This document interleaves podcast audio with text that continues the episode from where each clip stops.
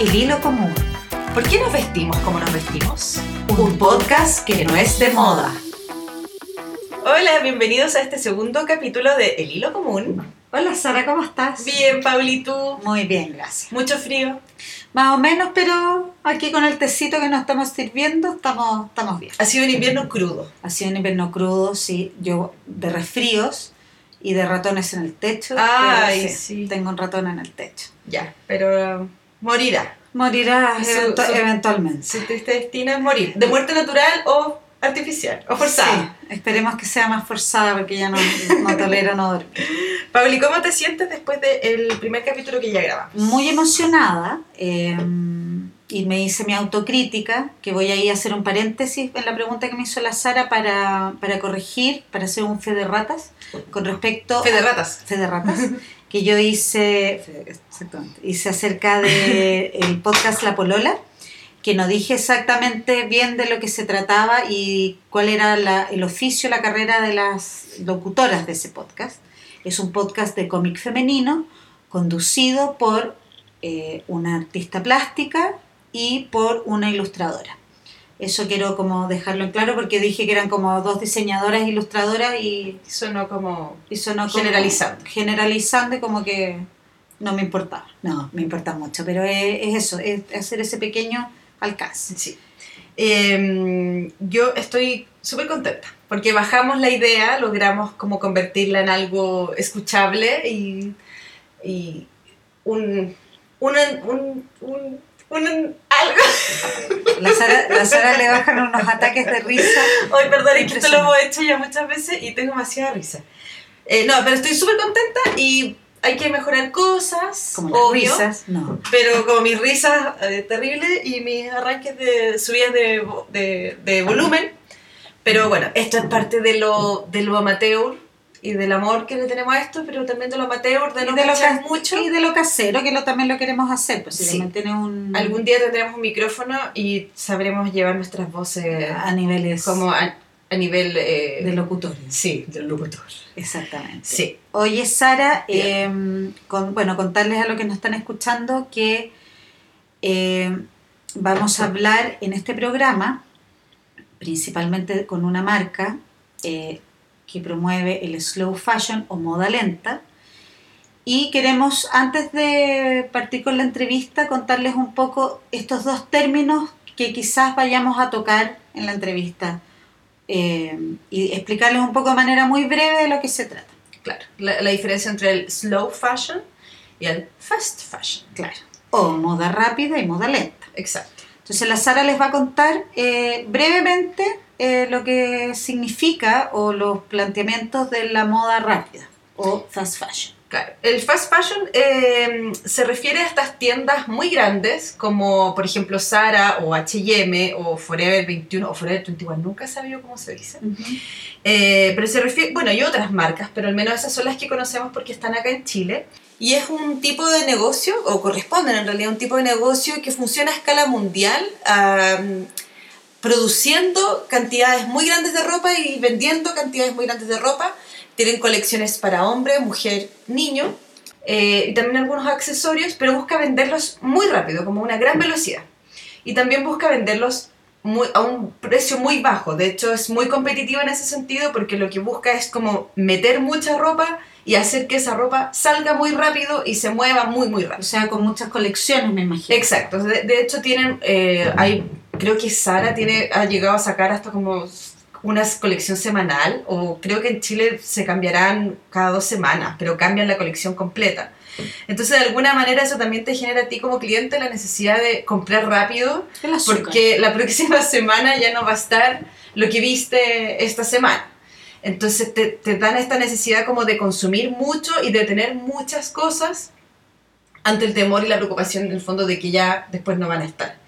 Eh, ahora, obviamente que para acelerar tanto el, el proceso, para poder tener tanta ropa, en muchas ocasiones eh, las marcas se saltan el proceso de diseño y tienden a caer en la imitación o en la copia de algunas prendas de en algunas prendas de vestir de algunas colecciones de algunos de otros diseñadores. Entonces de hecho por eso hay incluso cuentas de Instagram que denuncian cuando se copian eh, diseños de, de, los otros diseñadores. Como que se saltan en el fondo esa etapa. El diseño es una etapa larga, bueno, tú, tú lo cacháis mucho más que yo. Pues. El diseño es una etapa larga de, de, generación de contenido, finalmente, y muchas veces las marcas se lo saltan, como digo. También reducen eh, gastos en los materiales, que son baratos, no, no necesariamente de las mejores calidades. Y eh, lo más complejo y lo más triste también es que es, la mano de obra también reducen eh, gasto, eh, por lo general mandando hacer las prendas de vestir a países donde las condiciones laborales no son las mejores, entonces eh, como en el fondo se está al, en la ley, se cumple con la ley, pero la ley es de por sí ya muy básica, no, no, no exige demasiados derechos laborales para estos trabajadores, entonces está muy al borde todo, al borde del, de la copia intelectual con el tema del diseño, al borde de yo creo que ya lo atraviesa, pero al borde del, de la violación de los derechos de los trabajadores. Eh, entonces, si bien tiene eh, algunos elementos interesantes el fast fashion, por ejemplo, que le ha bajado los precios a la ropa y permite que más gente acceda a las prendas de vestir, también a las prendas de moda en el fondo. Claro. Acercar la moda a todo el mundo. Claro, sí, pues de hecho el lema es como democratizar la moda, ese es el lema de la, del fast fashion. Eh, si bien eso es bueno, porque finalmente la gente puede acceder, ya no es solamente un bien de elite la, la, la, ropa. Eh, claro, lo malo es todo lo que hay detrás. Y, y finalmente, ¿quién paga el, ese costo? Todo, todo lo que, claro, el planeta y, los, y las personas también, que finalmente son las que están produciendo.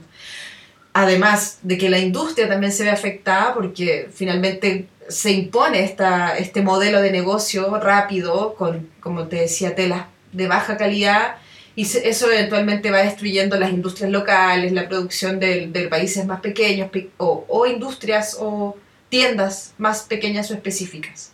Entonces, eh, tiene su gracia el fast fashion porque permite acceder a la moda y a la ropa, pero a la vez, pero a la vez tiene su lado negativo. Y bueno, y pescándome yo de eso, que es en el fondo la moda lenta o slow fashion, es todo lo contrario. O sea, la Sara me dejó pavimentado el camino prácticamente, lo explicaste súper bien. La moda lenta se acuña como el 2007, por lo que investigué, por una profesora de sustentabilidad que se llama Kate Fletcher. Ella fue la primera, parece que en acuñarlo eh, este concepto para la moda, porque el concepto también eh, viene de, la, eh, de, la, comida lenta, el slow food. Ah, fast food, slow food, viene de ahí. Mm. y en el fondo se plantea como una filosofía de vida, también como un movimiento, que gana notoriedad cuando hubo este desastre en Bangladesh, si no me equivoco. En el Rana Plaza, el Exactamente. Donde murió mucha gente en condiciones, fue un incendio ¿no? un derrumbe, un derrumbe, perdón. Colapsó el edificio. Se colapsó el edificio, un incendio en otra parte, mil disculpas. Y eh, plantea todo lo contrario que dice la, la Sara. Menos cantidad de producción, menos, ¿cómo se llama? Eh, eh, ¿Cómo se llama? una línea de, no, no es línea de producción, es... una cadena de producción. Cadena de producción. Más acotada. Más acotada eh, menos colecciones, materiales nobles, eh, producción ética, donde el, donde el comercio justo, el que fabrica la prenda, tiene las mismas ganancias que el mismo que la diseña. O, sea, hay una mejor distribución. Hay una mejor distribución de los recursos. Eh, ¿Qué más puedo decir? Decías lo de los materiales nobles. materiales nobles que son productos o que pueden ser reciclados, ropa que se hace con, con residuos de la industria, con, eh, con materiales nobles, algodones nobles y certificados que no contaminan.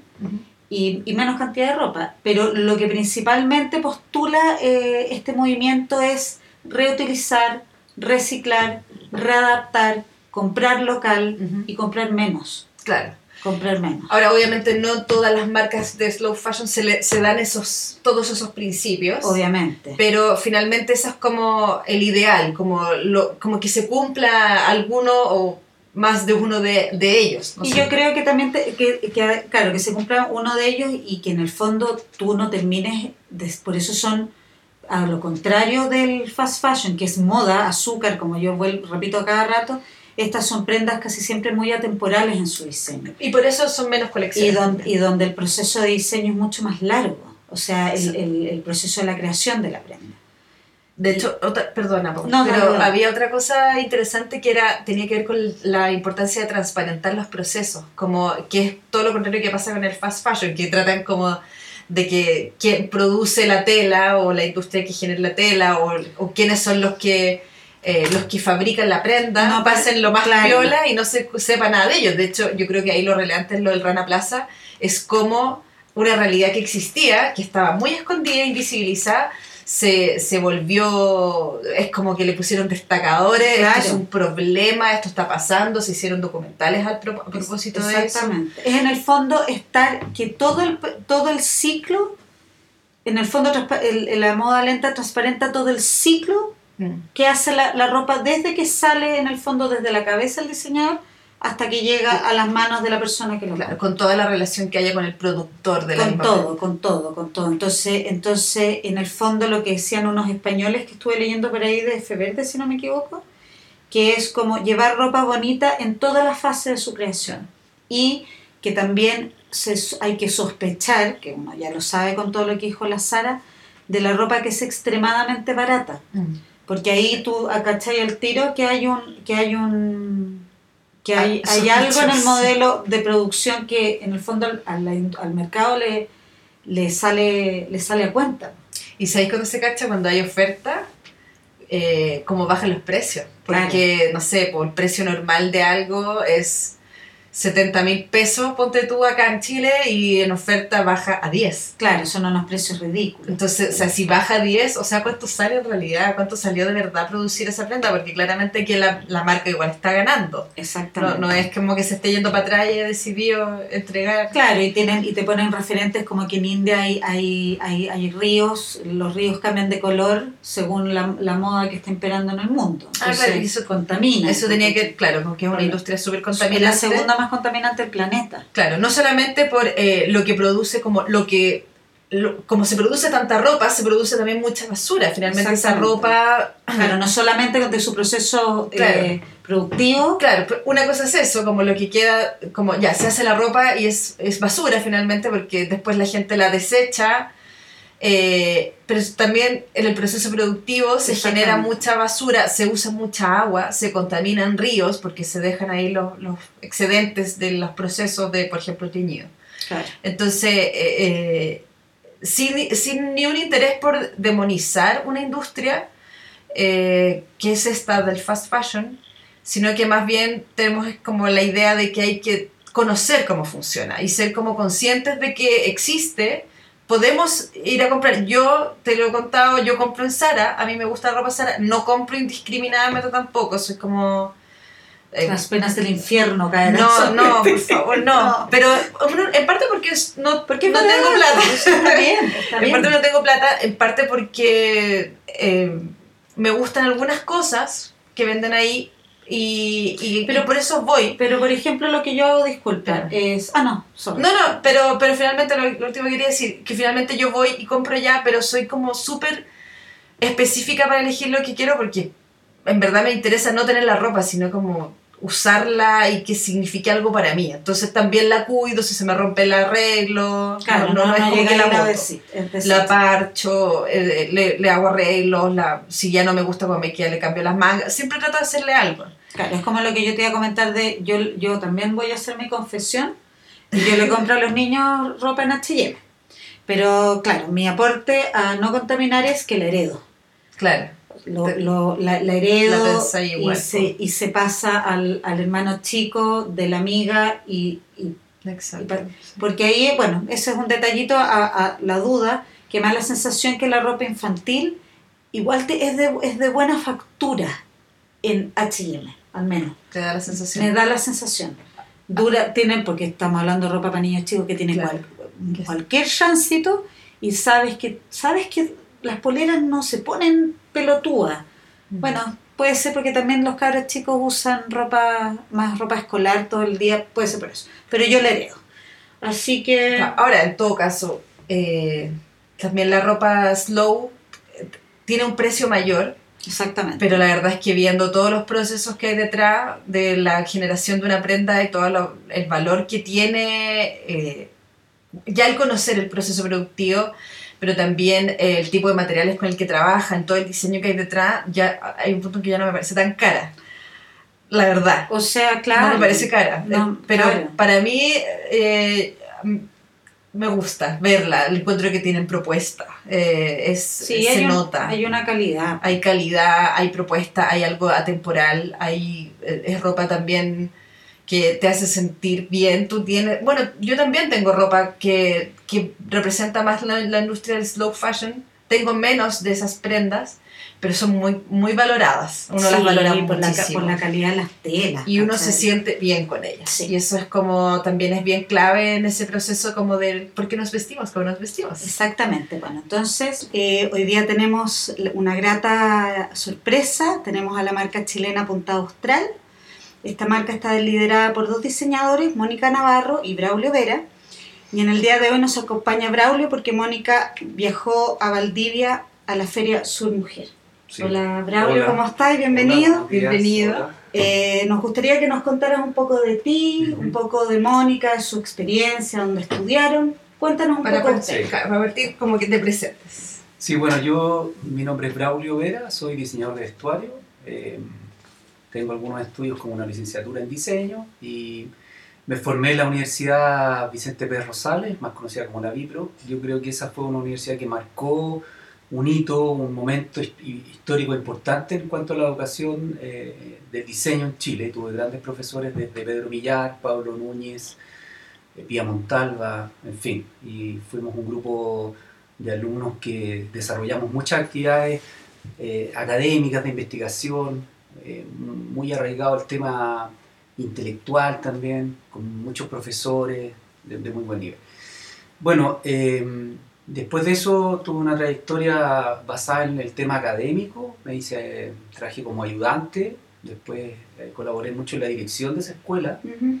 desarrollamos varios proyectos como la revista que teníamos, que es la revista de vestuario, luego seguimos con otro desarrollo de, de- de esa publicación y fuimos desarrollando varias actividades eh, en esta escuela, por ejemplo las performances, que eran los, los desfiles que hacíamos a fin de año, Sí, tengo eran de bien- eso. yo, yo diría que eran bien rupturistas y eran bien eh, entretenidos. ¿ah? La gente los, miraba con mucho agrado e interés, sobre todo los alumnos nosotros.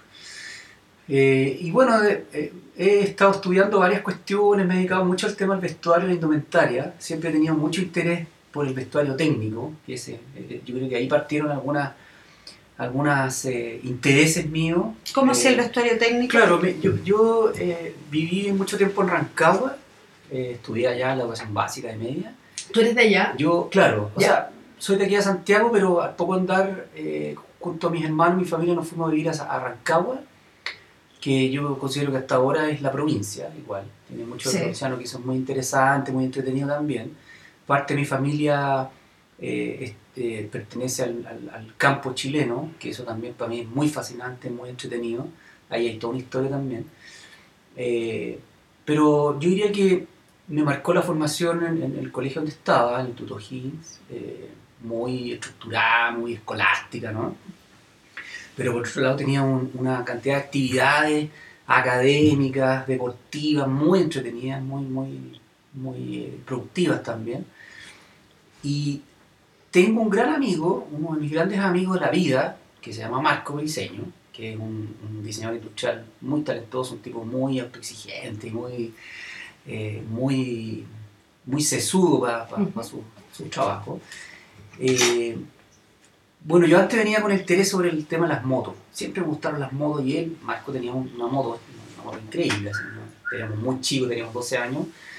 Eh, nos arrancábamos en su moto y viajábamos por todo el rato en, Rancagua y sin casco, sin nada, ¿no? Estábamos ahí, era una... Eran otros tiempos Era también. otro Sí. tiempo, era otra la ciudad, había otra gente, en fin, y, además eh, era muy entretenido, el Marco era un rebelde y yo obviamente quería seguir sus pasos ahí, ¿no? Eh, Nos liberamos de muchos temas también, ¿eh? en las casas, en nuestro hogar a veces también habían temas, conflictos y eso nos liberaba mucho.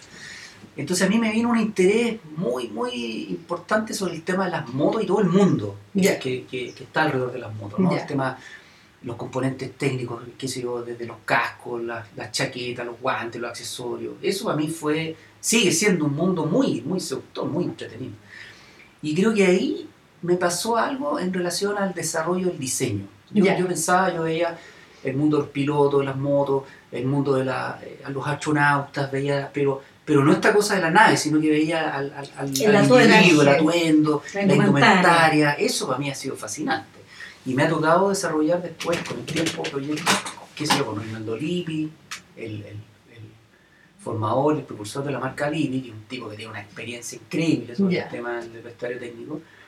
Y siempre tuve esa, ese- esa debilidad y me fui metiendo hasta que decidí, yo, yo estaba en un colegio que era muy formal y muy estricto, entonces Muy acame- academicista. Claro, y además estudiar diseño en esa época era muy raro, Ya. porque era una disciplina muy, muy nueva, muy contemporánea.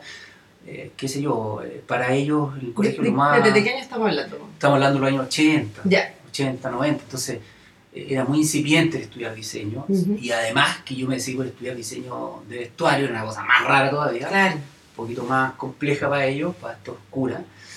Para- a lo más eh, estudiar arquitectura era para ellos, ya, Ya. algo más Claro, pero calzado, las carreras en esos años, las Exacto. carreras cercanas al arte, entre Claro. comillas, o, al- Claro. o a la expresión Sí. artística, Claro. era como los que pintan los monos. Sí. Eh, En parte porque además en esa misma época ya se había cerrado como toda la industria potente local, Exactamente. pues, entonces Eso- no tenía mucho sentido Exacto, para lo exacto. que era el plan país. pues, Exacto. Sin embargo, había todo una, una, un atractivo por el estudio, por el desarrollo de carreras o de, o de modelos de- de- educativos asociados a- al arte, ¿no? Ujú. Al arte, al diseño. Entonces, habían varias escuelas, estábamos, la Vibro, estaba Uñaga ahí creciendo de manera exponencial, estaba Incasea, que tenía toda una relación con la moda. Ya. ¿cierto? La moda Sí, de los 80 Incasea- marcó... En Casea sobre todo Sí, yo tengo sí, ese recuerdo. Marcó profundamente, yo, yo diría, eh, eh, como un devenir de- del asunto de la moda. ¿ya? Ya. Y, y bueno, y, y luego tuve la decisión, influenciada también por mi madre, sin querer ella trabajó mucho tiempo el tema la- del, de la- del diseño y la confección aquí en Santiago, Providencia, precisamente. Después se fue a Rancagua con nosotros. Bueno, ahí las cosas cambiaron, pero ella de, de alguna manera me metió en esta movida de, junto con mi abuela paterna, que también ella tuvo taller acá en Santiago, tuvo muchas clientas, clientes que le mandaban a confeccionar sus prendas. Todo hecho muy a la medida en ese tiempo, estamos hablando de unos 50, 60, Claro. y de ahí hasta los 70 y ellos. Eh, y había otro factor que también yo creo que eso hizo un poco de, de sentido, es que yo, mi abuelo paterno, Pedro, era una especie de dandy, ¿no? Entonces estaba muy preocupado de su apariencia, Ay, de, qué lindo. muy de la época, claro, de la época en que los, los- los señores, los viejos de la época se, se vestían de traje, Mm. entonces todo combinaba, eh, que el sombrero tenía Sí. que combinar con los zapatos y el accesorio, entonces él era un tipo, un vividor, no, digamos que era un tipo que se hizo a sí mismo, eh, y eso también yo creo que me sedujo mucho con el tema del amor, ¿no? Claro, tenías, tenías Sí, referentes sí, y estos sí. recuerdos de... A veces esos referentes tú te das cuenta y otras veces no te das mucho cuenta. Van Claro. pasando Sí. mientras tú Sí, vas puede creciendo, vas observando hasta que llega un momento en que yo me acuerdo cuando mi padre me dice, bueno, ¿qué quieres estudiar? Porque a él, mi, mi abuelo le impuso el estudiar una carrera y, Mm. y a mí me dijo, mira, yo no voy a hacer lo mismo que, que hizo mi abuelo, tu abuelo con- con- conmigo, así que tú elige lo que tú quieras estudiar. Y yo viajé a Santiago, por la cercanía era más fácil, y vine a visitar la escuela y me sedujo mucho esta escuela donde yo estudié la Biblia, que le agradezco infinitamente eh, el modelo donde estudié, la onda que tenía, eh, los profesores que tuve, los compañeros, que los sigo manteniendo la mayoría de ellos, somos amigos en algunos casos. Eso generó mucha, mucha proyección en el tema. Ahora, eran tiempos distintos, difíciles, estábamos en plena dictadura, en un militar, entonces había una serie de, de cuestiones que uno no, ca- yo, yo por lo menos no cachaba mucho. Llegar a Santiago fue toda una, una apertura. Sí, diferente. Oye, Braulio, ¿y cómo te cruzas con la Mónica? ¿Cuál es la historia de Mira, es bien Mónica? interesante eso porque, bueno, de, de manera fortuita, nosotros nos conocimos cuando yo trabajaba en otro lugar. eh, Ya habías salido de la escuela. sí, ¿no? ya yo estaba ejerciendo, tenía mi taller, eh, desarrollé varios proyectos, colecciones, participé en desfiles, montajes, trabajé como, productor de moda, he hecho hartas cosas igual con relación a la, moda y al O sea, te fuiste abriendo camino inmediatamente después de haber salido la... Pero paso a paso, digamos, ¿ah? porque hubo varios momentos en que empecé a tener varias preguntas, pero pocas respuestas, entonces me tuve que poner a estudiar. Eso yo creo que es clave. Cuando tú tienes muchas preguntas, algo ocurre ahí, hay que buscarla, pues ir a buscarla donde la gente que sabe. y lo mejor es que cuando uno busca eso, se hace como un camino muy propio. Es distinto que cuando uno le enseña cosas y como que se llena el repertorio mental. Es distinto cuando generas tu camino de búsqueda, armáis un. Sí. Y además que, claro, además que eh, eso te permite conocer profesores, textos, bibliografías, eh, modelos de escuela. No, te vas nutriendo te vas armando una la cabeza se, Claro, y la cabeza se te va abriendo. Y... Entonces, conozco, qué sé yo, eh, en la licenciatura que hice en la Universidad Mayor, a la cual le digo mucho también a sus profesores, conozco a Hugo Rojas, a Julián Naranjo, que más en toda una dimensión el diseño industrial, el diseño gráfico. Julián Naranjo ahí es, claro, maestro. un maestro. Eh, todo eso va alimentando y, va formándote, que mm. es lo, lo, más importante. La formación académica yo creo que es fundamental en esta disciplina junto con conocer a grandes costureras, sastres. Sí, yo creo que esa mezcla está muy interesante. Muy, muy entretenido. Muy entretenido. Y es lo que yo le transmito a las alumnas donde, donde ahora ejerzo como docente, como jefe de carrera, es lo que yo trato de transmitir, decirles, miren, esta cuestión del diseño vestuario no es solamente la pasarela, no es solamente el hacer ropa, es todo un mundo, el diseño es muy amplio. Y el cruce, la contaminación, yo me declaro bastante promiscuo en ese sentido. Me fascina el tema del diseño industrial, el gráfico, eh, el mobiliario, eh, lo textil, son mundos. Claro, que el, diseño finalmente son, son disciplinas interconectadas. Exacto. O sea, el diseño gráfico, el diseño industrial, el diseño de vestuario, el diseño teatral. Sí. Todos son disciplinas súper interconectadas. Claro. Entonces, finalmente, todos podemos hacer un poco de todo y yo creo que esa es la gracia también un poco por, la, por, por lo que yo conozco a Braulio de que él también genera, junto con Mónica, genera como, eh, como instancia interdisciplinaria. Te contactas con gente que, hace zapatos, empiezas a armar. Y se te abre un mundo de ideas. Súper Bueno, eh, la Mónica. Sí, Mónica. bueno, Mónica es, bien interesante su, su, su, cabeza y su, y su trayectoria, porque ella, bueno, nos, nos conocimos de manera fortuita y, y bueno, al poco andar nos dimos cuenta que teníamos personas conocidas en común. Yo fui compañero Juana Díaz, que es una gran diseñadora chilena, conocida incluso afuera, y ella me cuenta un día me dice, yo trabajé, Juana, en un momento hicimos un proyecto, puta, ay, ¿y dónde? bueno, ahí la, la revista La Vi, pero que sé yo. Y dije, va, pero si yo trabajaba ahí, no, no, pero fue una producción de moda que hicimos, y nunca me llegó la revista. Entonces yo decidí mandársela. Mónica vivía, estamos hablando del año... Eh, previo al 2000, de haber sido 99, por ahí, 98. Pero con Mónica se conocieron de una manera bien, sí, bien sí, como de amigo, ¿no? sí. claro, presentados por un amigo que tenemos en común y coincidimos que los dos éramos diseñadores de vestuario y empezamos a tener comunicación respecto al tema. Y ella vivía en, España, está eh, radicada en Madrid, estuvo como 4 o 5 años allá. Entonces en un momento ella me escribe para preguntarme temas relacionados con, con cómo hacer clases como yo había tenido cierta experiencia, entonces me dice, Braulio, mira, estoy aquí trabajando en el Instituto Europeo de Design, muy ahí en medio del asunto en Europa, y me dice, pero no tengo tanta experiencia, ¿tú me puedes ayudar? Y empezamos a tener una comunicación respecto a eso. Pero Mónica es diseñadora teatral. Claro, eso, eso es lo interesante. Mónica estudió primero diseño teatral. Eh, es bien curioso esto porque eh, la familia Mónica, eh, ella tenía muy buen rendimiento académico en el colegio, dio una muy buena eh, prueba de aptitud, entonces tenía un puntaje para estudiar lo que ella quería, o lo que la familia podía influenciar, ¿no? Entonces su padre le decía, pero ¿por qué usted no estudia ingeniería si usted le da? Y ella muy ávida y hábil para, el tema de los números, pero decidió ponerse un desafío, ¿no? De estudiar una carrera más artística. Yo creo que influenciada también por, por su madre, también por su padre, con una sensibilidad bien particular, muy creativa. Eh, y además, hace muy poco eh, nos enteramos, se entera ella a través de su madre y su familia, que tuvo un, creo que fue un abuelo o un tío sastre. Entonces, mm. lo que yo decía hace un rato, que uno tiene influencias que de repente uno no conoce, que las viene a conocer cuando ya está más viejo, más maduro. y que son a veces, claro, Eso se llama Sí, ADN. claro, y que a lo mejor son transmitidas las generaciones eh, el buen gusto que tienen su, que tenían su, su padre y, y su madre ahora se ve reflejado en la manera de ser de ella, Mm. con una sensibilidad. Bueno, Mónica estudió en la Universidad de Chile teatro, eh, diseño teatral, pero justo en ese minuto el modelo académico eh, se trató como de modificar, mezclando las carreras de teatro con las carreras de diseño teatral.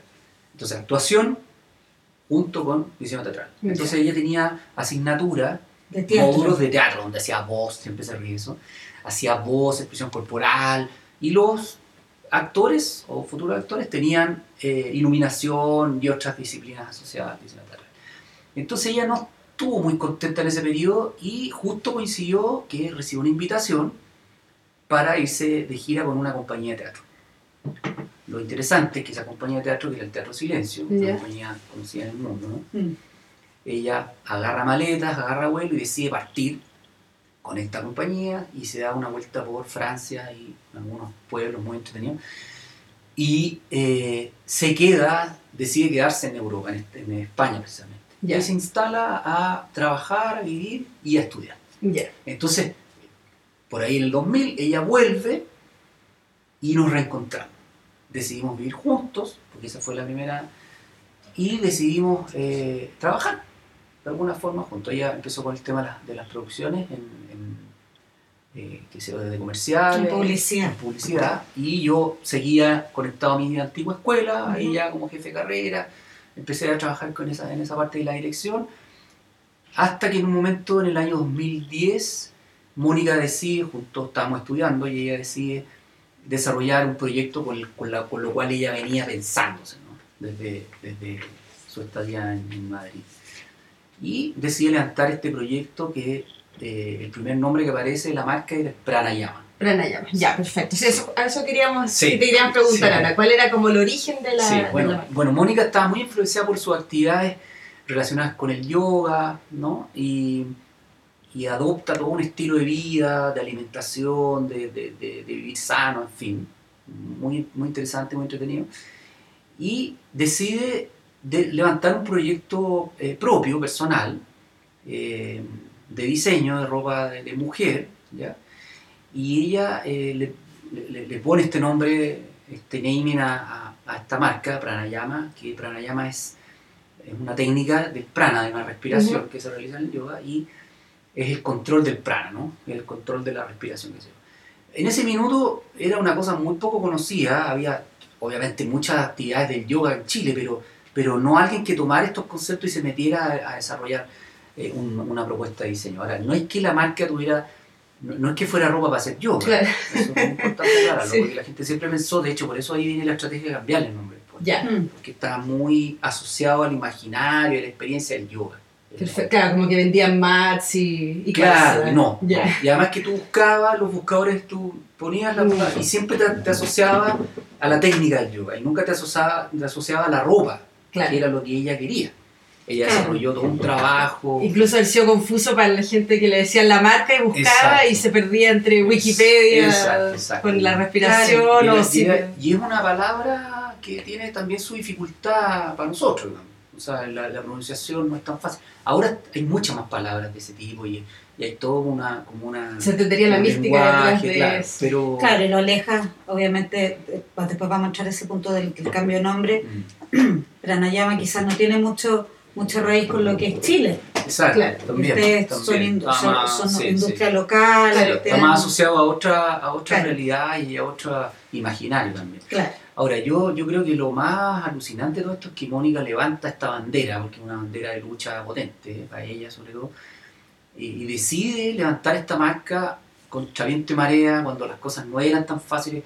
Las cosas se han ido facilitando. Y además era una marca, corrígeme si me equivoco, que también eh, iba, bueno, como actualmente iba asociado a, a un comercio justo, Exactamente. hasta Sí, con costureras que no trabajaban en Y lugares de hecho mucho más, sí, yo diría, yo diría que mucho más, eh, eh, más radical en el sentido que ella quería materiales orgánicos, te fijas, o sea, Ella empezó a investigar, Sí, a sí, rebuscársela. investigó los mercados, traía todo un, todo un tema de, de- de- de Europa que poco a poco iba llegando, por supuesto, acá. Y en paralelo yo recuerdo que tenían, eh, tenía Lunita Lunar. Claro, ahí eh, Era ella, marca infantil. Claro, claro, la, la ropa infantil fue el, el primer desarrollo que ella hizo, eh, toda ropa eh, con, con algodón, eh, también primero algodón orgánico, pero después bueno, fue girando hacia el algodón, lino, todo esto bordado a mano, ahí se asoció con una amiga de ella que eh, era la que desarrollaba todas las, desde las ilustraciones hasta eh, los eh, motivos que eran bordados, ¿no?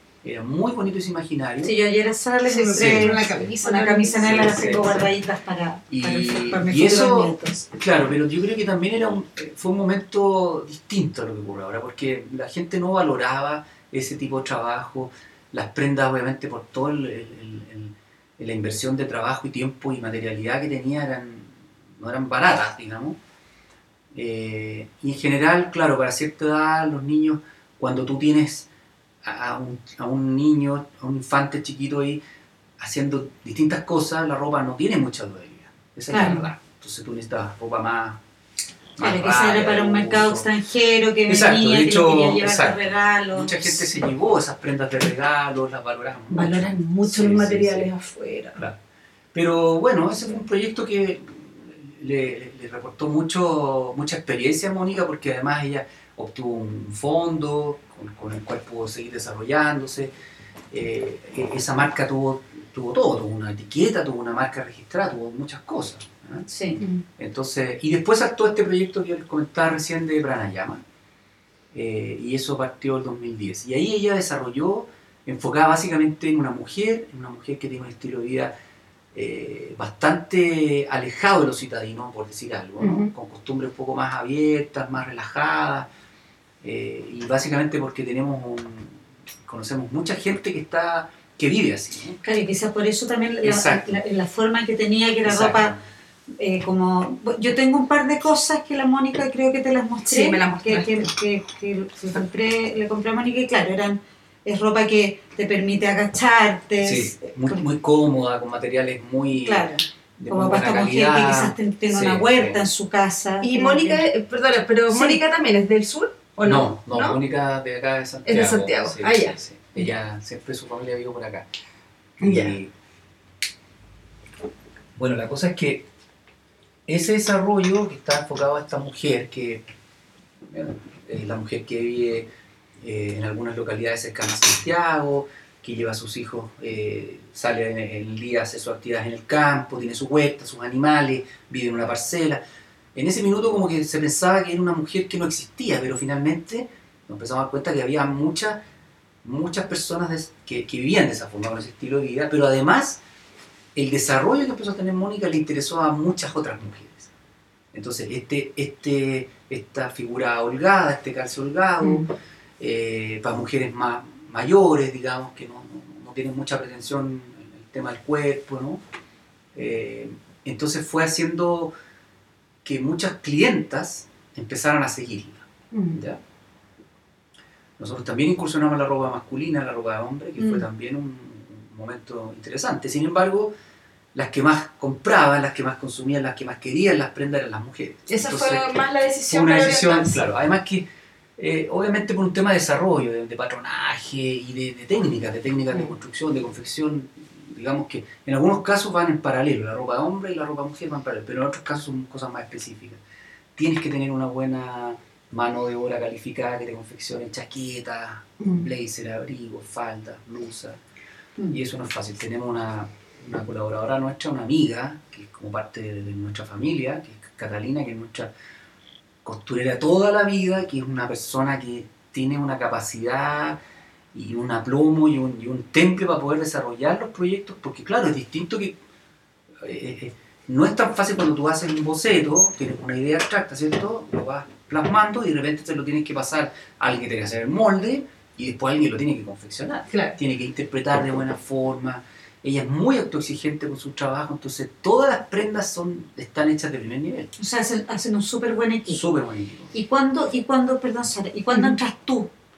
Bueno, yo, en el año 2000, en 2014, eh, luego de terminar mis actividades académicas en, en la antigua escuela donde estaba, eh, decidimos conformar una sociedad y potenciar el, el- el desarrollo de la marca.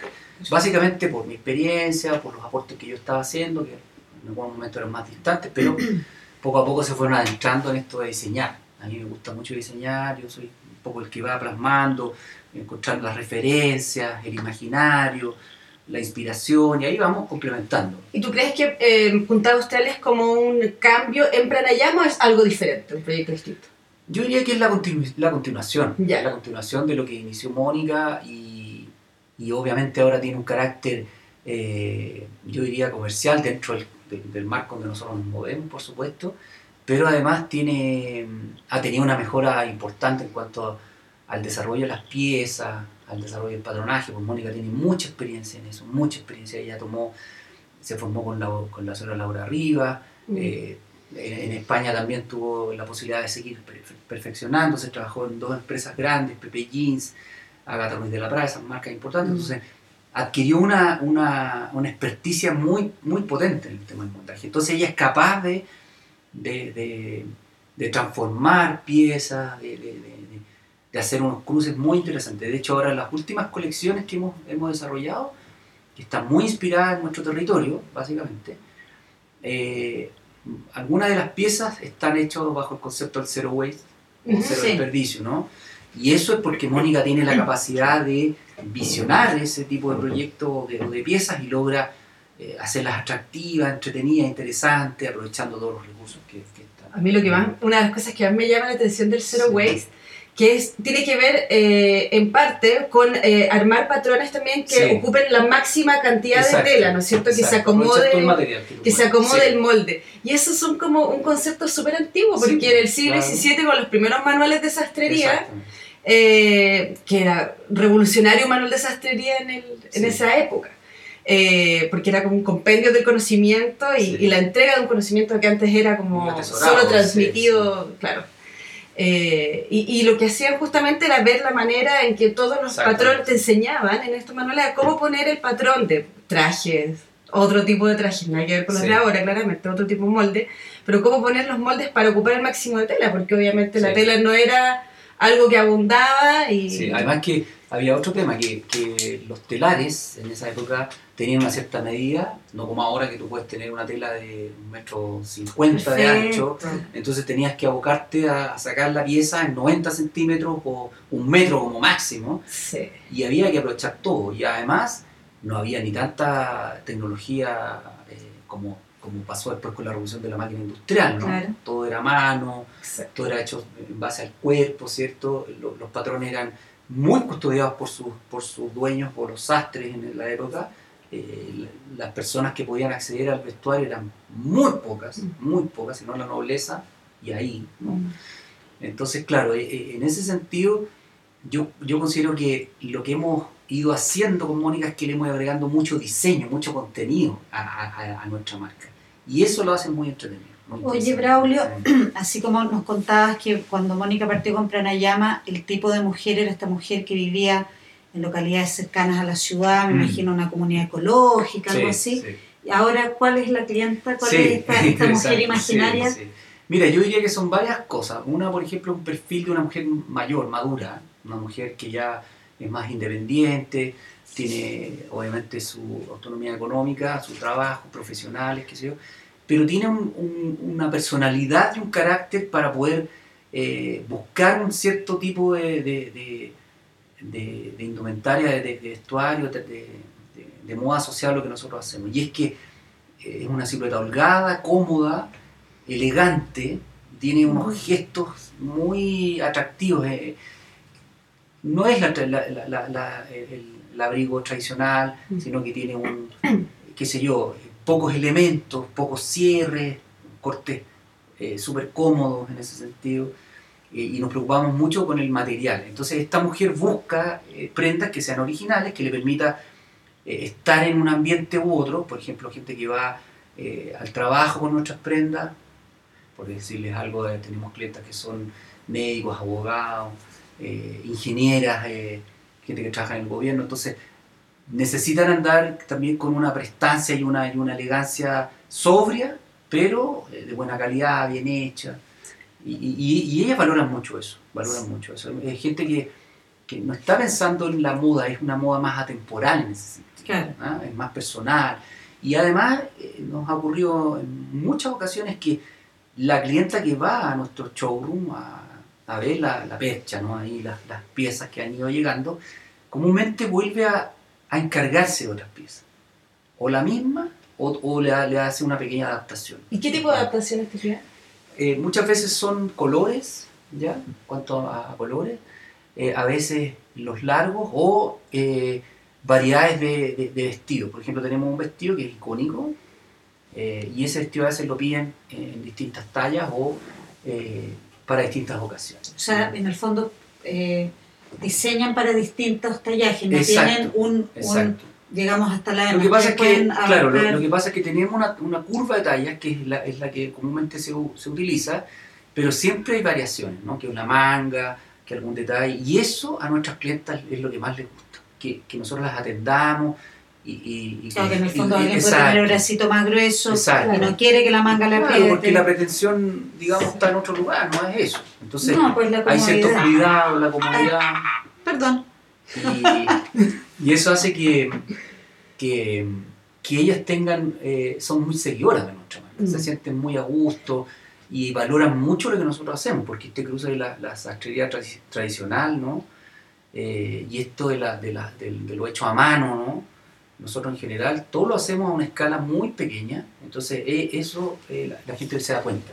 Respecto a esto que comentabas de la ropa más holgada, Mm. nosotras con la Pauli hemos estado conversando harto, haciendo como algunas observaciones, Sí. viendo videos, de todo, y nos dio la impresión de que en Chile eh, existía como una tendencia al, al usar ropa muy ajustada. Sí, Eh, mucha tela elasticada, Sí, muchas sí. cosas, como, como que había, no, no sabemos si es un temor o una preocupación como, como por aparentar con el cuerpo, a través de la ropa holgada, verse como uno no es o como uno quiere ser. O sea, Claro. no, es que esto me hace ver gorda. De hecho, Sí, nosotros sí. comentábamos en el primer programa esto de un chaleco que yo me estaba haciendo suelto, y que mi mamá me decía que me iba a ver gorda, y que era como eh, tema para ella. Pues, oye, te vas a ver gorda con eso. Sí. ¿y ¿Qué tiene? O sea, es una forma, no está Sí. terrible.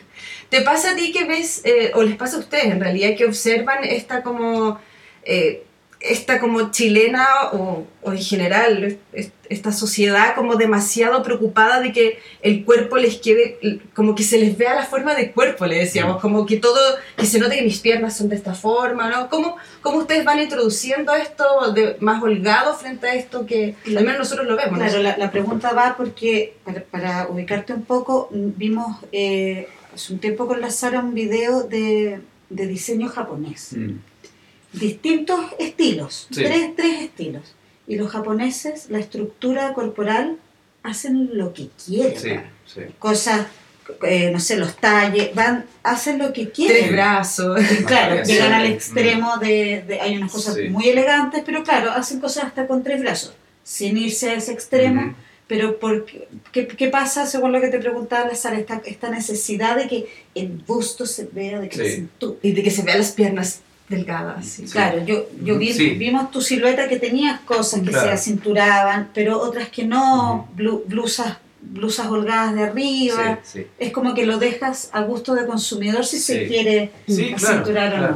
no. Sí, yo creo que nosotros eh, eh, tenemos esa opción y, y básicamente porque efectivamente estamos, hemos superado esta idea de que, de que esta influencia de la moda, ¿no? que está a través de varios factores, creo que es un fenómeno que es, es dinámico, ¿no? Ujú. pero nosotros eh, creo que en Chile todavía estamos muy arraigados en lo general a ese modelo que está influenciado por los medios de comunicación, también por un modelo en el cual hemos sido influenciados. La ropa occidental es la que ha predominado durante mucho tiempo, Sí. ese imaginario, esa forma, esa forma de, de- Mm. de- de confeccionar, de armar las piezas, tiene, tiene, viene muy influenciado por, la, por, la, por Occidente, ¿no? Mm. Pero sin duda yo creo que eso está cambiando también por lo que está ocurriendo a nivel social, a nivel del imaginario, esta, de esta apertura, eh, en, que, en que el tema incluso el del, del género no está, eh, es una cosa muy abierta ahora y muy, muy, mucho más eh, extendida, ¿no? no tan encapsulada. Y yo creo que eso también ha dado pie a que, a que este tipo de, de propuestas que nosotros tenemos tengan mucha mayor cabida y además tenga que ver con un cuerpo, un cuerpo, un cuerpo que, o sea, yo observo a mis hijos, mi hijo tiene 12 años y un cuerpo atlético porque él hace deporte, eso, pero me imagino que a los 50, 60 años va a tener un cuerpo completamente distinto y obviamente tiene que haber opción de, de, de, propuestas de diseño para, para ese. No nos olvidemos que nuestro país va, tiende hacia la vejez, entonces, ¿cómo nos vamos a hacer cargo de eso? De cómo armar esas propuestas para esa gente que somos nosotros, no, no, no son nuestros padres, nuestros padres se están muriendo. Somos esta generación y las que vienen. Ahora, también creo que hay un fenómeno que tiene que ver con lo deportivo, la, eh, la influencia de la moda Mm. sobre la ropa deportiva, eh, está teniendo siempre una dinámica, porque eso es consumo, es mercado, eh, ahí están los jóvenes también. Entonces, ahora, yo miro con, una- con- con mucho interés, nosotros lo miramos también eso con mucho interés, no es que, no es, no es que, No es que se no es que nieguen. estemos en un gueto y Mm. solamente le hagamos eh, propuestas a la ropa, a, eh, a la gente que vive en un cierto sector, un cierto, no, nosotros, digamos, lo que pasa es que también nuestra mirada está centrada en otras influencias. Por ejemplo, eh, una de las últimas colecciones que hicimos está basada en un texto de, investigación de una diseñadora y un artista sobre las baldosas de Santiago.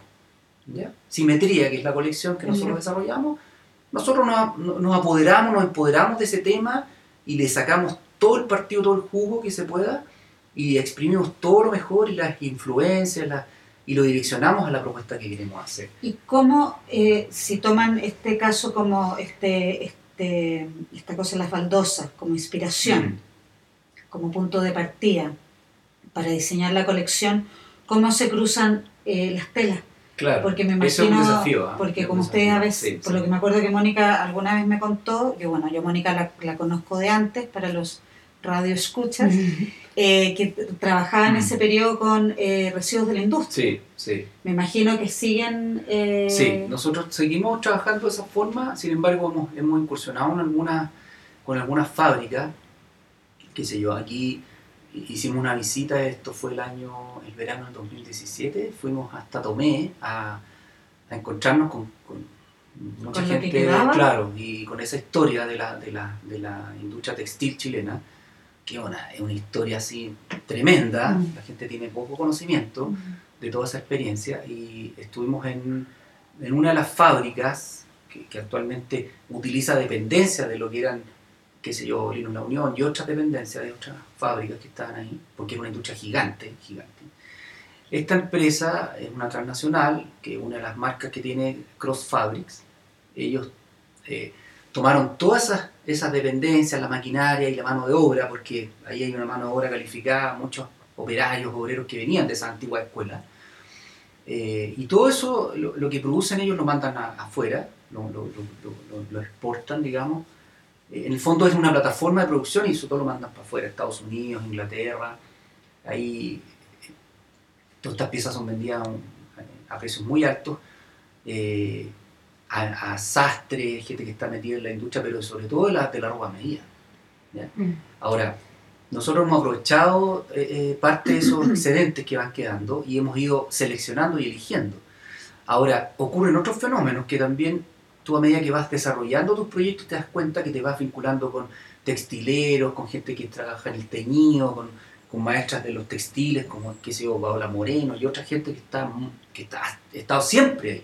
Lo que pasa es que tú no la conoces porque estás metido haciendo ropa, ¿cierto? Y te olvidas que a, lo- a tu lado hay gente que trabaja en la maquinaria, en la textilería, es trabaja. todo un engranaje. Exacto. Mm. Y nosotros hemos ido eh, vinculándonos con esta gente. Entonces, por ejemplo, en Simetría, una de las de, parte de esa colección fue teñida por una, eh, una, mujer que, que tiene mucha experiencia eh, en ese tema. Y así, eh, en una de las otras colecciones, por ejemplo, Magma, trabajamos con eh, una escuela, y ahí a cargo de su directora, que es Patricia Rodríguez.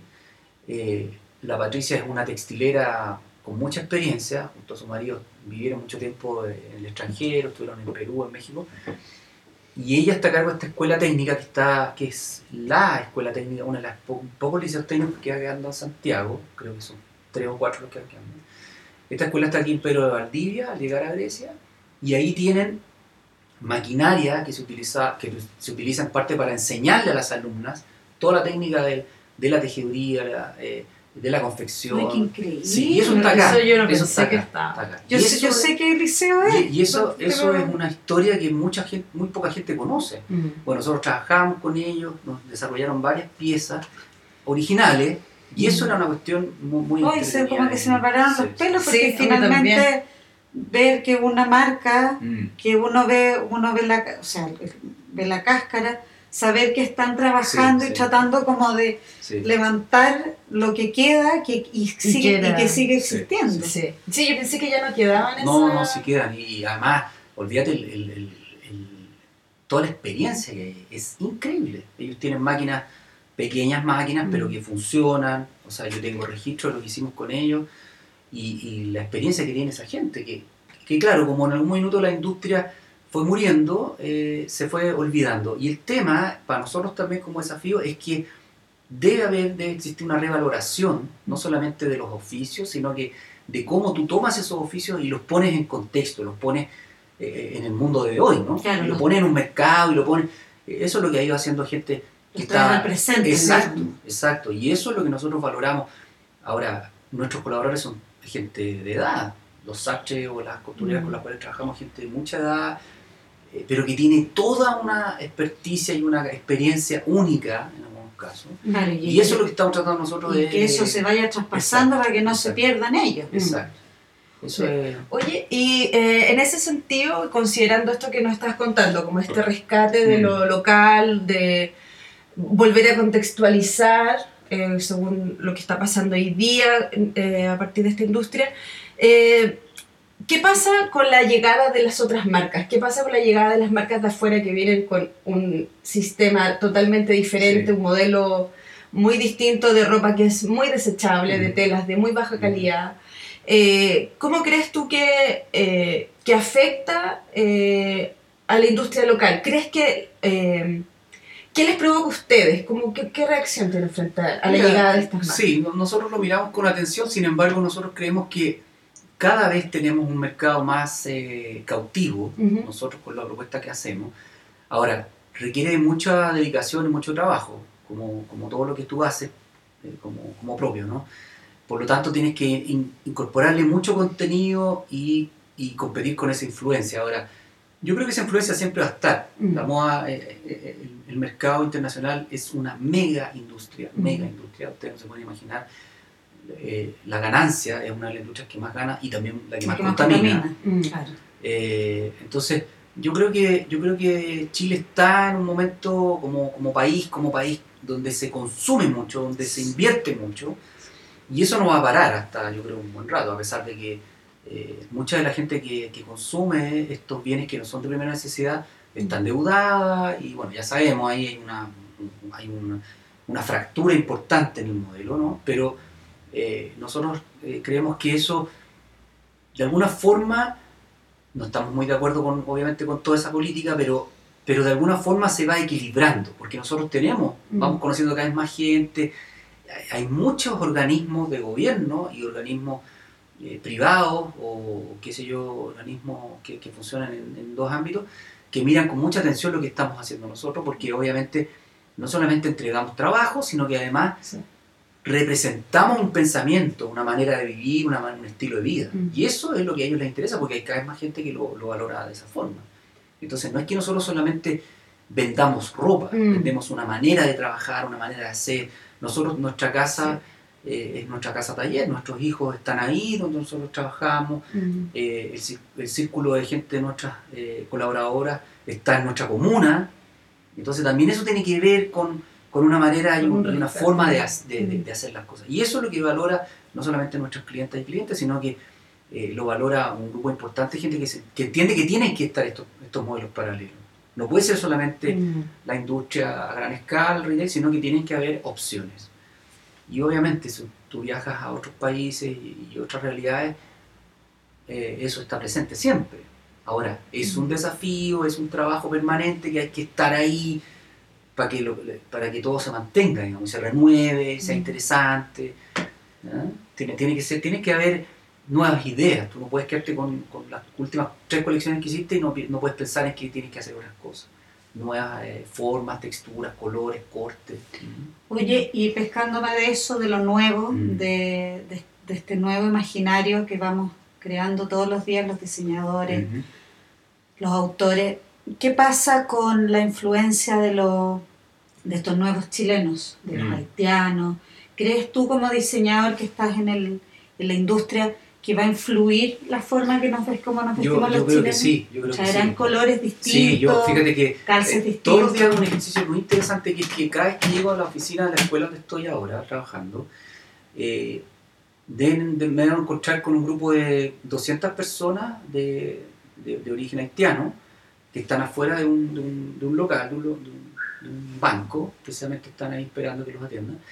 Y lo que uno ve ahí, la- la- la- el juego, el colorido, el juego... Sí, en ellos es muy... Es muy interesante, muy en entretenido. muy Yo les he pedido a mis alumnas que los miren, que los fotografíen, que los sigan, porque claro, ellos tienen toda una influencia con la moda, pero hay algo en ellos que hace que la combinación de los objetos y los colores Mm. sea muy entretenida también. Claro, ahora, que sea una base para algo. claro, ahora no hay que olvidarse que como, como otras eh, culturas también esta, esta mezcla está partiendo. O sea, Claro. yo me imagino lo que va a ocurrir en 50 años más en Chile va a ser una mezcla de cosas, de cultura, de, de- de- de orígenes y de, y de tránsito, porque, porque esta gente no es que a lo mejor todos se van a cargar, unos se van a ir, van a volver, van a, van estar en tránsito. tránsito. Claro. Qué bonito la Claro. Gusta. Eh, y, y lo que pasa en el norte, yo estuve, estuve en, el, en, en el norte de Narica precisamente en el verano pasado viendo el festival, eh, hay un gran carnaval que se hace todos los veranos allá, y olvídense la influencia que hay ahí. Y eso es pura riqueza cultural, pura riqueza para el diseño, pura riqueza para, para el arte, para la moda, que, que lo, lo que pasa es que como hay tanta influencia en los medios, sobre todo en las redes, ahora con lo que, con lo que terminan desde los iconos musicales o, o lo- eh, la moda en sí, digamos, pero yo creo que los jóvenes también se dan cuenta que hay una riqueza en el territorio. Y una riqueza no es que, no es que sea una riqueza arraigada solamente a los, a los pueblos originarios, sino que una, es una riqueza que es dinámica, es permanente, está en movimiento. Está en tránsito. Está en tránsito. Sí, Claro. sí. Y eso está presente y yo creo que lo único que hace eh, Enriquecer. enriquecer. Ahora hay que trabajarlo, hay que desarrollarlo, hay que observarlo, hay que analizarlo. Yo creo que estos mismos espacios de reflexión y de conversación dan pie para eso. Claro, hay que conducirlo. Hay que conducirlos, hay que...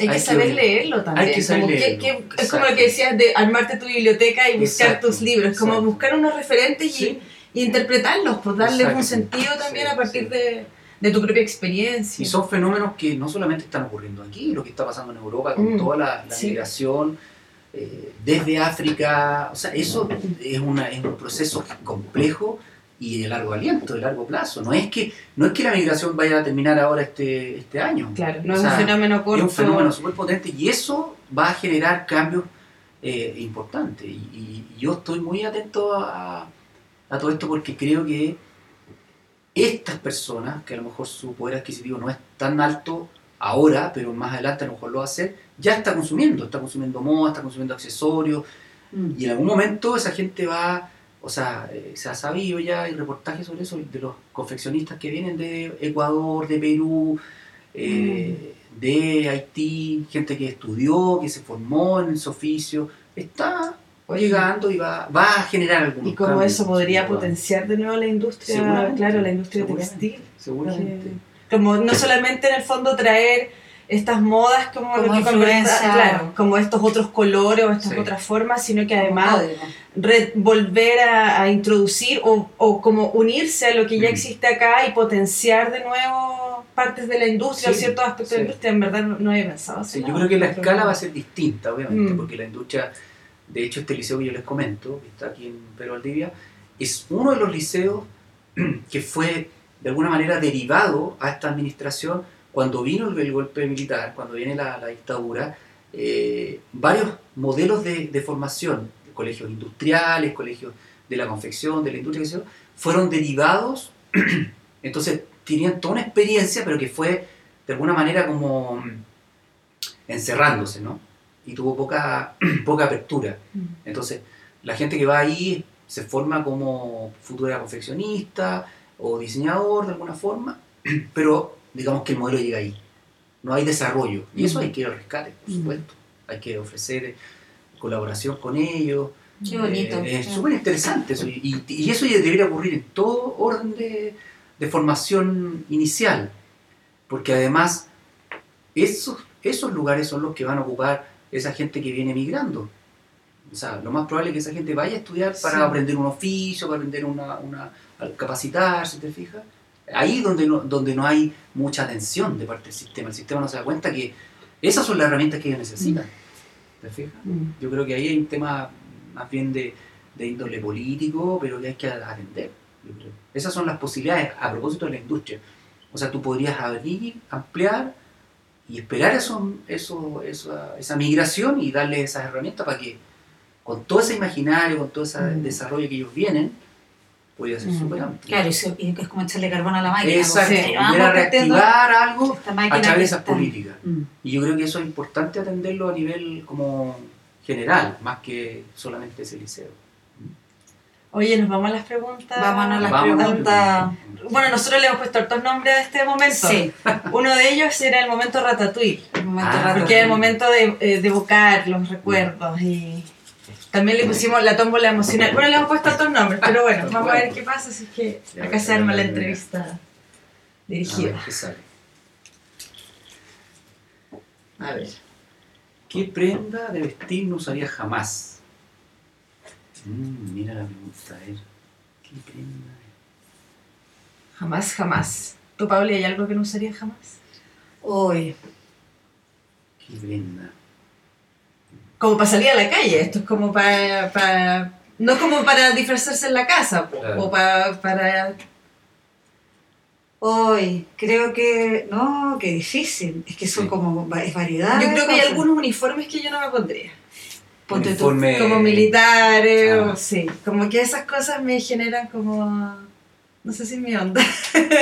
Yo creo que O- yo no, fíjate que yo no, no, no por la prenda, sino que a lo mejor por los colores de esas prendas. Como por ejemplo. Por ejemplo, colores vistosos, como la. eh, por a mí el fucsia no me, no me es un color atractivo. Los, los, los colores, eh, los morados, esos Ya. colores no me, no me atraen mucho, pero con un prejuicio mío, nada más. ¿no? Pero, pero de prenda, yo creo que me pondría cualquier prenda. O alguna textura, que tampoco ocuparía. Alguna Los tela. plásticos, por ejemplo, no, no soy muy ávido plásticos como. eh, que sean claramente plásticos, ¿no? Más- Sí, yo creo que ponte tú en Sí. mi caso sería como una prenda como excesivamente escotada. Creo Ah. que no podría. Ah, ya. Como me estoy, es que me estoy imaginando como el peor de los vestidos, como amarrado al cuello, muy no, Ah, no, no, ¿sabes no. yo, Yo- necesito mi cuerpo que se pueda Sí. mover Sí. suelto.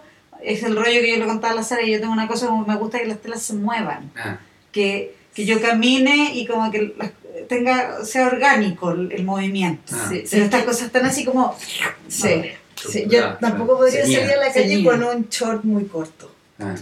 Me siento, sabes que siempre me he sentido muy incómoda con los shorts así, que ahora están súper de moda. Onda, en el verano andaban todas con unos Sí. shorts muy cortos y decía, ay, qué, onda, qué valiente. Yo no puedo, no puedo, no puedo, no puedo, no puedo, no me puedo, no me puedo poner un short ni en la casa. Me siento demasiado expuesta con un short. Como esos, como Daisy Duke, que no sé cómo se llama, Sí. muy corto. Yo, yo, No puedo ponerme. yo creo que pasa por eso, porque tiene que ver con la comodidad. Ay, A mí sé. me pasa con, con la comodidad y con la seguridad. No, yo veo como la ropa de otra manera, es Sí, como pues, es que es distinto. es mi disfraz, como digo. Ya, a ver, Vamos a la otra. la siguiente. ¿Qué dice?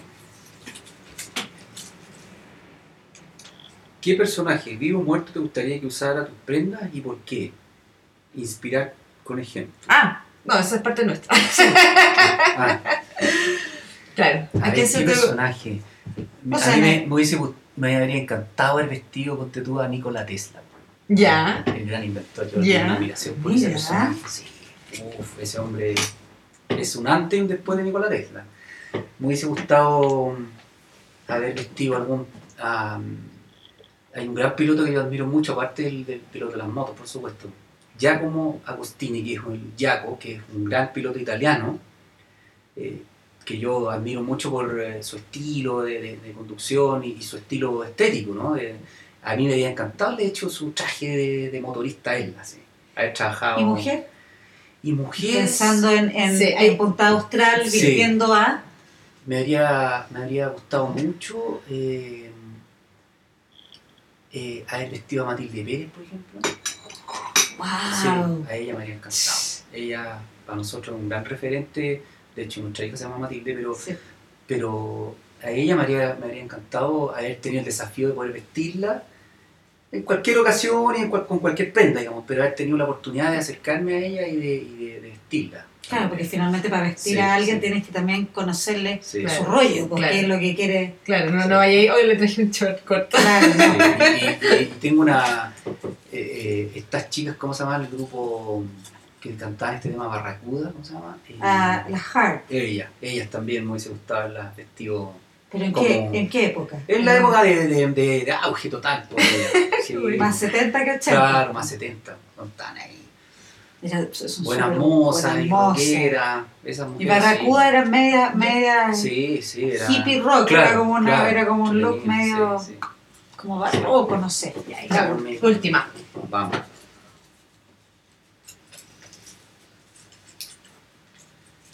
Dice, ¿diseñas para ti mismo ropa diferente a lo que diseñas para vender? Sí, claro. Sí, también. ¿Sí? Sí. ¿Y, qué tipo de, de- Bueno, obviamente en este caso diseña ropa de, Claro. de mujer, pero... Mira, yo siempre he tenido una, una debilidad por las chaquetas. ¿eh? Las chaquetas. Y la última que me hice. Claro, pero esto es más bien como de la colección que hicimos. Está una chaqueta de lana, hermoso. botones, bolsillos externos de parche. Pero tengo una, una prenda que me hice hace muy poco que es eh, todo un trabajo con el outdoor eh, y el vestuario técnico. Entonces, en base a un modelo de, de chaqueta clásica, la llevé al mundo técnico. Entonces, tiene un corte clásico. ¿cierto? Pero está hecho con una tela técnica que es respirable, impermeable al agua, ¿ya? Eh, tiene bolsillos en los, en los brazos, tiene un cierre doble carro, entonces tú la puedes ocupar como una chaqueta parca, pero es una chaqueta sastre, ¿no? Tiene Ya, esa ay, qué característica. bonito. Entonces ese cruce a mí me interesa siempre. ¿Y por qué hiciste ese cruce? ¿Por qué te- decidiste diseñarte una chaqueta así? Porque... ¿Tenías una necesidad de andar? Mira, aparte de eso, eh, hay varios diseñadores que yo admiro mucho, eh, hay varios de, de marcas que yo admiro mucho en el desarrollo. Eh, qué sé yo, Acronym es una marca que yo siempre he seguido. Eh, está, eh, hay un diseñador inglés que me gusta mucho, hay Thorpe, que es eh, un argentino británico, también tiene un desarrollo increíble. Marcas como Stone Island, eh, qué sé yo. Y, y siempre he visto con mucha curiosidad el desarrollo que ellos tienen, de, una, de, una, de un vestuario técnico pero urbano. ¿no? Entonces yo quise traer esto del outdoor, que es todo el desarrollo, digamos, de la alta montaña, todo el, el trekking, todo este desarrollo afuera, ¿no? en, el, en el clima extremo, pero eh, vistiendo una chaqueta en, en- en la urbe, en, la ciudad. Y fíjate que a mucha gente le llama la atención esa chaqueta. Todo el mundo me dice, oye, esa chaqueta, ¿dónde la sacaste? Así, ¿dónde? No, la hice yo. Me la hice yo. Claro, porque tomamos parte de este modelo que ando ahora y lo fui adaptando a mi cuerpo, porque yo no soy muy, muy- soy- no soy tan alto, tampoco tan gordo, entonces me queda, es muy cómoda y, y de verdad eh, es bien particular, es muy simple, es un prototipo, que a mí me encanta llamar a, a las prendas prototipos porque le falta desarrollo, me gusta Ah, sí, está bueno. Claro, como dejarla ahí, que uno la pueda mirar y lo mejoraría acá, mejoraría allá. Eh, tuve mucha experiencia, muy buena experiencia con Reinaldo Livi, él me enseñó muchísimo, Mm. todo lo que, lo que sé, Reinaldo eh, y Vidalina, que en ese momento eran, eran pareja, eran socios también en su proyecto, pero Reinaldo siempre ha, ha sido una gran influencia eh, en ese sentido, desarrollamos un proyecto con, con la CONAF, hicimos varias cosas juntos, entonces aprendí esto de, de acercarme al vestuario técnico, a mí siempre me ha fascinado, como les contaba. Todo lo que tenga que ver con vestuario técnico a mí es, un gran mundo. Y justo ahora estamos desarrollando todo un trabajo con una marca de ropa deportiva también, pero ese es otro Ah. proyecto que es paralelo a Sí, esto. ¿no? pero, pero igual Pero tiene que ver, tiene que ver con eso, con el diseño, con, la, con, con, la, con el vestuario más técnico para los deportes acuáticos. Eso, un espacio para mí súper entretenido. que se mezcla un poco con tu, Exacto, Claro. exactamente. Con tu y, Pasado. tu Exacto. pasado de waterpolista y lo Claro, que hace exacto, tu, hijo. Familiar, sí. Así que mm, ese es mi, el tema con mis prendas. Siempre estoy mirando cómo ahí desarrollar. He hecho de todo, bolso, he hecho pantalones, chaquetas, me sigo haciendo. Entretenido. Qué bueno. Bueno, Braulio, muchas gracias por haber, por haberme invitado a este haber espacio, estado acá en este conversar. espacio. Eh, Tus redes. Eso. Para que te Bueno, redes. eh, nos pueden, pueden visitar nuestra página que es www.austral.cl. Pueden también eh, visitar el Instagram. Eh, mi correo es braulioverarivera.com y bueno, ahí estamos abiertos a, a escuchar y, a, y a- a comentar con ustedes eh, todo lo que quieran sobre el diseño y la moda de chilena. Súper. ¿eh? Muchas Gracias. gracias. a ustedes por este espacio. súper muchas, entretenido. muchas gracias. Qué bueno. Ya, nos vemos en el próximo capítulo. Besos para todos. Para todos. Chao. Adiós. Chao, chao.